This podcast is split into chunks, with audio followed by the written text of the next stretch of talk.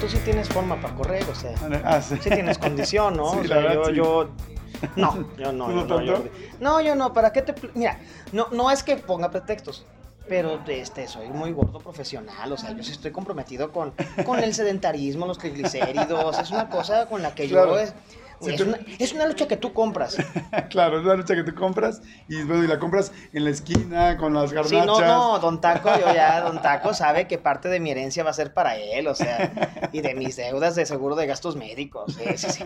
No, esa manteca con la que hace los tacos, no, ¿qué te cuento? Qué rico. Pero ese no era el tema, ese no era el tema. Me encuentro ahora, eh, para mí es un verdadero gusto, porque desde hace mucho tiempo quería platicar con él, eh, pedí entrevistas y luego tu agenda era muy ocupada. Y yo decía, pues yo volé con la entrevista y me decía, no se puede, no se puede, pues ya ves cómo la Y después vamos por otro rollo, ¿no? Y vamos por otro Está rollo. cañón conseguirlo. Sí, dije, está cañón. Pero bueno, ahorita es un game time y podré platicar y para mí es un placer. Jordi Rosado, qué Ay, gusto. encantado. Muchas gracias. No, hombre, yo con mucho gusto. y Qué padre que estamos aquí. Gracias por el espacio.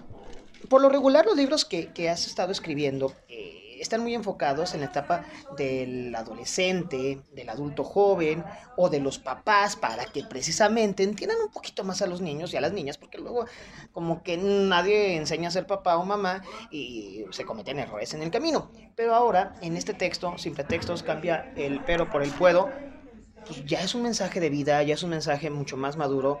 Creo que es el texto en donde nos adentramos más a Jordi Rosado. También por el contexto en el que lo escribiste.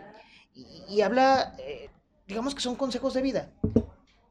Nos ponemos nosotros mismos las piedras en el camino. Somos muy buenos para, para los obstáculos, para no creer en nosotros mismos. ¿Por qué? Pues me encanta como lo dijiste, exacto. Somos mejores para poner obstáculos que para irlos quitando. Y la idea del libro es el siguiente. El libro, como bien dice, se llama Sin pretextos, cambia el pero por el puedo. Y la idea del libro es conseguir dos cosas principales. La primera es que te empoderes, que te des cuenta realmente del verdadero potencial que tienes, que te des cuenta que todo lo que puedes lograr, todo lo que puedes lograr, esa es la idea. O sea, todo el libro va hacia que veas todo lo que puedes hacer y que lo hagas, ¿no? Yo siempre me gusta que los libros que hago funcionen para que sean, no solamente para leerse y quedarse ahí en la cabeza, sino para ponerlos en práctica y que veas resultados ya, de volada. Esa es la primera parte. Y la segunda parte es para que todos los errores que han pasado en tu vida, los momentos, las crisis, no los veas como un lastre, sino que los veas como un escalón, que te des cuenta cómo puedes subir, cómo puedes seguir, cómo puedes crecer y cómo puedes aprovecharlos. Esos son los dos objetivos. Efectivamente, como dices, es un libro, pues quizá yo creo que para mí uno de los más duros o más fuertes o mucha gente dice, no sé si más maduro o no, porque los otros no es que no fueran maduros, pero en este hablo de cosas personales que nunca había tocado, ¿no?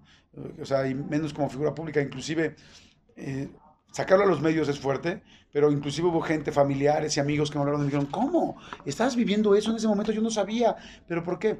Y entonces busco dos formas, dos cosas. Poner mis anécdotas, algunas anécdotas, no crean que es un libro autobiográfico, no, o sea, tiene algunas anécdotas nada más mías, pero sí como siete, ocho muy fuertes, donde unas son este, donde conseguí algo, donde lo logré, donde algo que parecía muy, muy difícil lo conseguí y comparto cómo lo conseguí, y otras donde fracasé completamente, donde me fue terrible, donde no lo logré, y también comento qué creo que me faltó o qué fue lo que pasó. Sucede que cuando alguien es figura pública, como en tu caso, la gente, el público, se crea ideas. Piensan que todo es glamour, todo, todo es el estrellato, la fama, el tener lo que quieres. Y pocas veces nos ponemos a reflexionar en la persona que está detrás del personaje, porque a fin de cuentas, Claro. ante la cámara, en un escenario, detrás de un micrófono, termina siendo un personaje. Eh, ¿Qué tan, qué tan difícil es entenderte para abrirte y que las demás personas te entiendan? Pues mira, yo creo que entenderte es difícil para cualquier persona, ¿no? Porque como que somos muy buenos para ver la vida de los demás, pero nos cuesta mucho trabajo vernos a nosotros. Entonces, yo creo que no me cuesta más trabajo entenderme que a una persona normal. Eh, normal me refiero a que trabaja en otra cosa, porque yo siempre he creído que, que lo único que nos, nos hace distintos a la gente que nos está viendo y a mí es que yo trabajo enfrente de la cámara, pero como dices tú, mucha gente ve a alguien que sale en la tele o que, en fin, que es una figura pública y crees que le va bien en todo, y al contrario, nos va igual de mal y peor, yo creo que a veces porque más tienes la presión de quedar bien, tal, que te vean, cuando pues igual tienes miles de errores, problemas, eh, de- de- depresiones, te sientes mal, te baja la autoestima, te truenan, truenas en una relación, o sea, lo mismo, idéntico. Entonces yo lo que decidí hacer en el libro fue contar mis cosas completamente honestas para que tú cuando lo leas puedas ser también completamente honesto contigo y digas, sí, yo en qué no me siento suficiente. A mí, ok, yo a mí no me pasó este problema de otro rollo o, o de tal cosa, pero a ver, yo en mi oficina me pasó esto, en tal me pasó esto, yo me siento así. Y una vez que empieza con eso, el libro está, entrevisté a muchos líderes de opinión, muchos deportistas, mucha gente influyente, muchos coaches de vida, inclusive líderes espirituales, para que nos dieran, para poder tener muy buenas herramientas de cómo salir adelante, cómo lograr eso, por qué funciona, por qué a veces no funciona, cómo quitarte esas piedras que dices tú, esos obstáculos que nos ponemos, que no es que seamos mejores unos que otros, o que una, más bien que una persona sea mejor que otra, o que yo vea a alguien y diga, híjole, es que es súper bueno, me gustaría ser como él. Sí, o sea, en realidad esa persona no es mejor que yo, ni mejor que tú, simplemente ha trabajado más, eh, se ha preocupado por, ver, por verse a sí mismo, qué tiene bueno, qué tiene malo, y se ha enfocado en lo bueno. Hay un capítulo completo que se llama de aceptación, que se llama La sombra de Adal Ramones, que yo creo que sería muy interesante que lo lean, porque cada quien tendrá su situación en la que quizás no se sintió suficiente o que te sentías menos, y, y ahí aprendí cuál era la aceptación, y la aceptación para mí fue el camino para lograr cosas, porque si tú no aceptas en qué momento estás parado hoy, pero cuando nos dicen algo que no nos gusta, somos muy buenos para, no es cierto, no Ay, lo no, creo. ¿cómo crees? Claro Ay, que no, no pasa eso en mi vida. Permiso, gracias, voy a llorar a mi cuarto Claro, desconsoladamente. porque te duele. Sí. Pero el asunto es que como no lo aceptas, muchas veces no lo aceptamos, tú no puedes mejorar algo que no sabes dónde estás parado. Y si tú no aceptas que no estás parado hoy, no hay manera que veas dónde vas a estar parado mañana.